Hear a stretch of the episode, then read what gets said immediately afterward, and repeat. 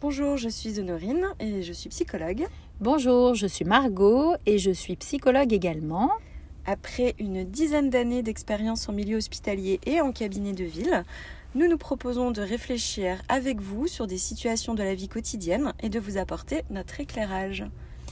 Alors pour ce podcast euh, numéro 1, on accueille aujourd'hui le témoignage de Caroline qui est la maman de Raphaël, un enfant de 2 ans et demi qui nous dit, je la cite, que les colères de Raphaël sont de plus en plus fortes et fréquentes. Tout est susceptible de déclencher la colère de son fils, elle ne sait plus comment faire. Le papa, quant à lui, se sentirait moins concerné par les colères de Raphaël. Alors d'emblée, euh, sur euh, la compréhension un petit peu de, ce, de cette demande de, de Caroline, on entend bien euh, l'impuissance hein, de Caroline aujourd'hui euh, face à la gestion des émotions de son petit Raphaël. Euh, c'est pour ça qu'elle nous sollicite. Et puis, donc, on, sent qu'aujourd'hui, on va aborder, Margot, un sujet qu'on voit souvent, finalement, la colère des jeunes enfants. pour rappel, Raphaël a deux ans et demi. Ce qu'on note aussi, pour contextualiser cette, difficulté, c'est la, la, différence de gestion entre Caroline et le papa. Et on va certainement et revenir euh, par la suite. Hmm. Alors c'est vrai, euh, Honorine, que la colère euh, des jeunes enfants, hein, on, a, dit que Raphaël avait deux ans et demi, c'est une demande de, consultation qui est assez fréquente, hein, que je, je reçois dans mon cabinet pas mal de, très jeunes enfants autour de, cet âge-là, avec des parents qui se sentent démunis, qui ne savent plus comment gérer. Et, et, du coup, l'idée, voilà, c'est de les accompagner dans, dans cette situation précise.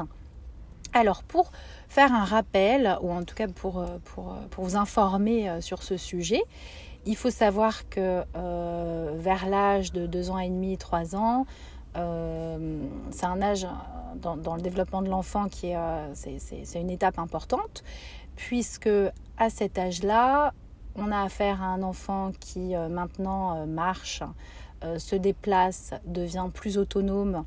Donc il a une autonomie motrice, une autonomie psychique aussi, euh, et, là, on, va y venir euh, un peu plus précisément. C'est le fameux euh, âge du non. Vous savez, les enfants qui sont beaucoup dans l'opposition, qui s'opposent à tout. S'opposer, c'est une manière de s'affirmer, c'est une manière d'affirmer son identité, c'est une manière de, voilà d'entrer dans cette autonomie de pensée, cette autonomie psychique qui est euh, très importante. Donc on peut tout à fait imaginer que déjà d'une part les colères de Raphaël, elles s'inscrivent dans ce contexte développemental. La colère, c'est une manière aussi de s'opposer, de s'affirmer, de euh, développer son autonomie physique et psychique. Alors bien évidemment, Honorine, euh, il y a aussi euh, un contexte familial euh, à prendre en compte. Évidemment, chaque cas est particulier.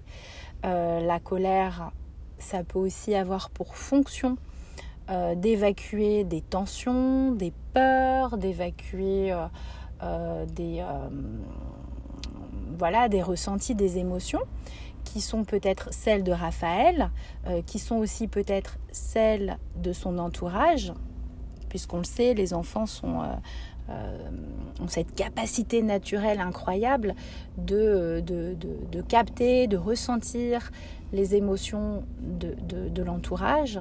Et, et, et, la colère peut être un moyen de d'évacuer les choses, d'évacuer des tensions qui sont peut-être même celle du papa ou de la maman ou du frère ou de la sœur ou, en tout cas de, euh, liée à une ambiance en fait hein, de famille.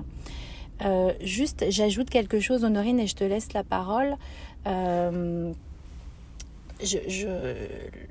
il faut aussi imaginer que cette étape dont je parlais, importante, où l'enfant va s'autonomiser physiquement, psychiquement, évidemment, ça bouscule, évidemment, euh, ça peut générer des peurs, des inquiétudes, ça peut générer de l'angoisse, du stress chez Raphaël, euh, ce qui peut également donner de l'intensité, de la force à, ses colères. Il hein. faut imaginer que tout ça se mélange.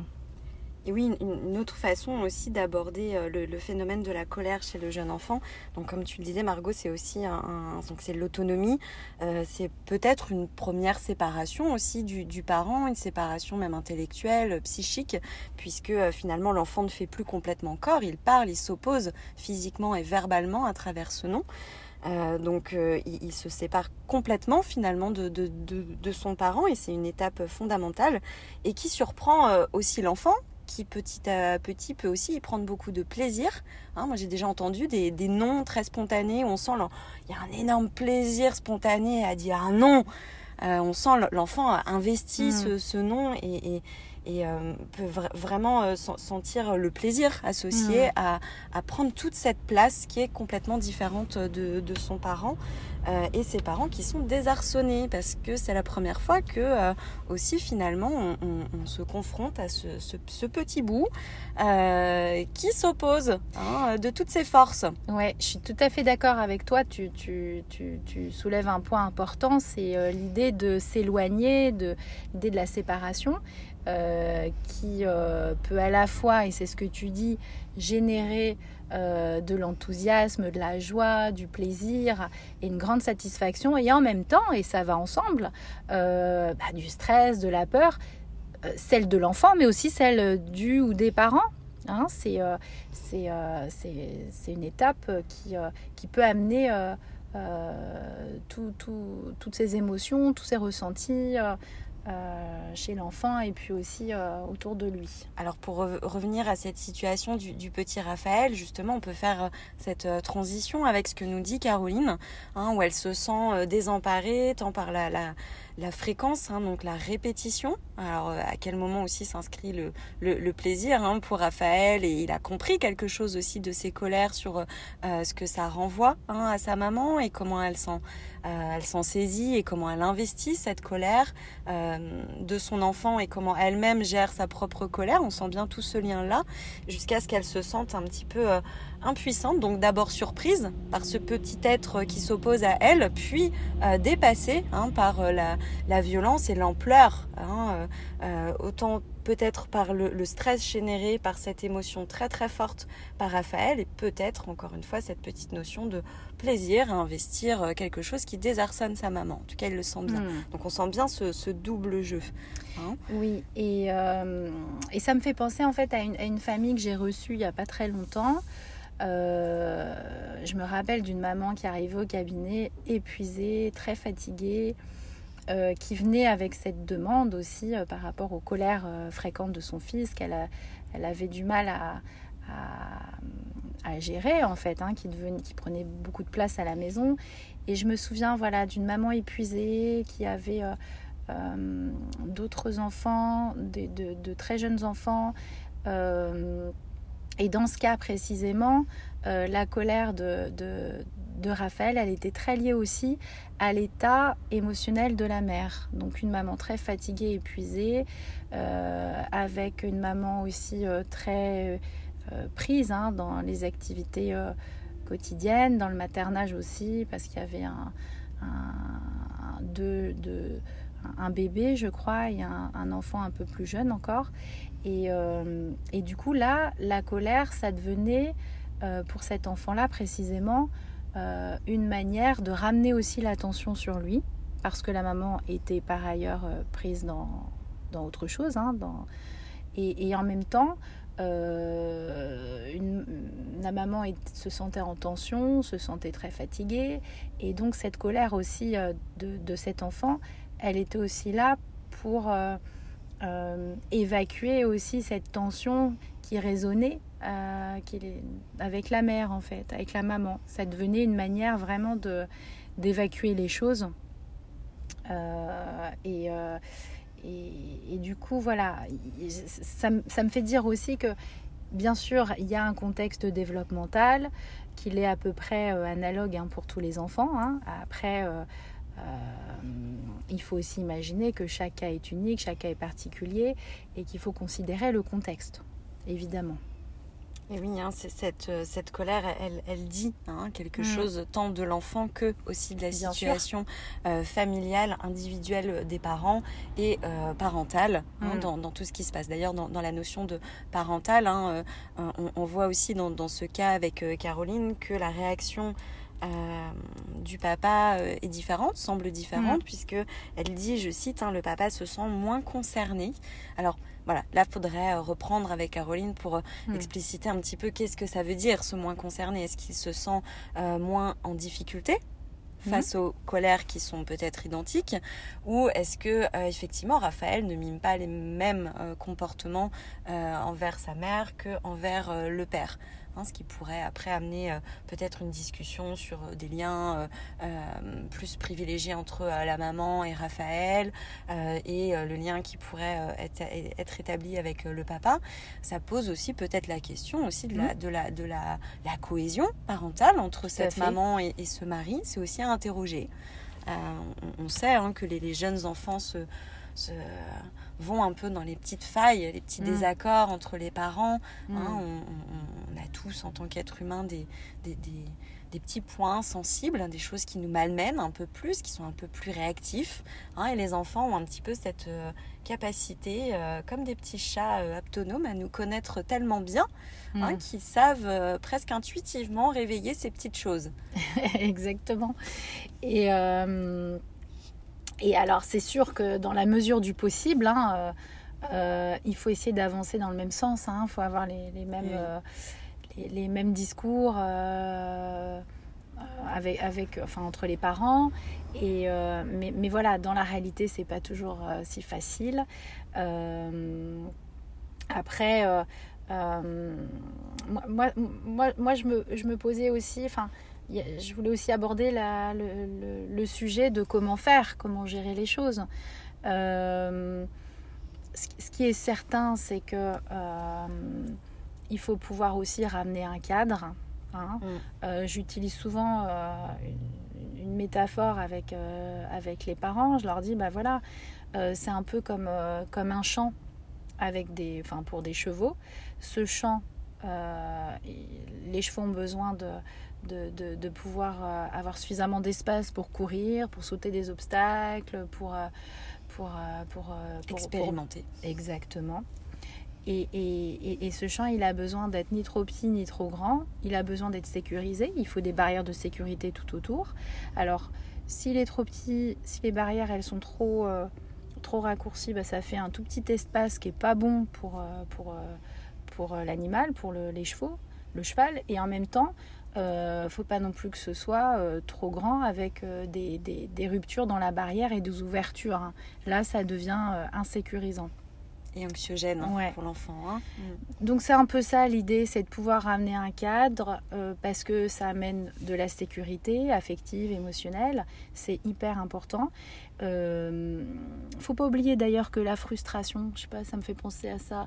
Euh, la frustration, c'est aussi très important, ça fait grandir, même au niveau euh, cérébral. Hein. il y a une, zone, je sais plus laquelle, dans le cerveau qui est dédiée à ça. Et euh, c'est, ça, ça, permet aussi qu'elle se développe, c'est très important.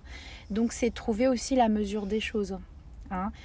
ni trop, c'est aller ni trop dans un sens, ni trop, ni trop dans l'autre, en fait. Hein. Mm. J'aime beaucoup ta mm. métaphore euh, sur euh, le, le, le champ, on mm. voit bien euh, le cadre, les, mm. les limites, mais la, bonne, le bon espace, hein, le, la, permission, l'autorisation pour l'enfant, pour ce jeune petit cheval, hein, d'expérimenter, de, de, tester ses propres capacités aussi, de se, de se mettre à l'épreuve aussi de, de, la vie, de faire son expérience.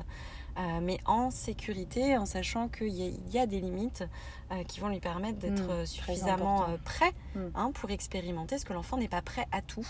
Il faut respecter cette temporalité de, propre au développement tout au long de l'enfance. Hein, et, ça, c'est le rôle des parents que de, de, sentir aussi et d'accompagner l'enfant en fonction de, ce dont il est prêt à faire ou à ne pas faire. Mmh. Alors, pardon, ce qui me vient aussi, c'est la, question des, activités euh, sportives, ouais. Euh, qui peuvent aussi être des, des, marqueurs de, ce cadre, de ses limites, où l'enfant aussi va explorer quelque chose mhm. avec son corps et avec son, psychisme, euh, et, qui, qui, peuvent aussi être aider les parents à poser ce fameux cadre, aller chercher aussi de l'aide pour les parents à l'extérieur. Hein, avec d'autres euh, d'autres tiers, euh, le, prof de judo, euh, le, voilà, le, qui, va relayer un petit peu ce, ce cadre. C'est tout à fait, oui, c'est très, très pertinent. alors après, c'est peut-être pour les, les, enfants, pour les accompagner après, pendant leur parcours de développement. Après, à deux ans et demi, trois ans, c'est un peu plus compliqué. Moi, il y a un petit exercice que, je, suggère aux parents de faire. C'est. Euh, euh, alors, faut pas attendre que l'enfant soit, soit, en pleine colère, parce que dans ces moments-là, il n'y a pas grand-chose à faire qu'à attendre que ça, que ça diminue, à cadrer comme on le peut. Donc parfois, on, conseille de prendre l'enfant dans les bras et puis euh, pour le contenir quelque part. Là encore, c'est pas si facile en vrai, hein, dans la vraie vie. Euh, mais l'exercice dont je voulais vous parler, ce serait l'idée de, bah, de se mettre à quatre pattes avec son enfant.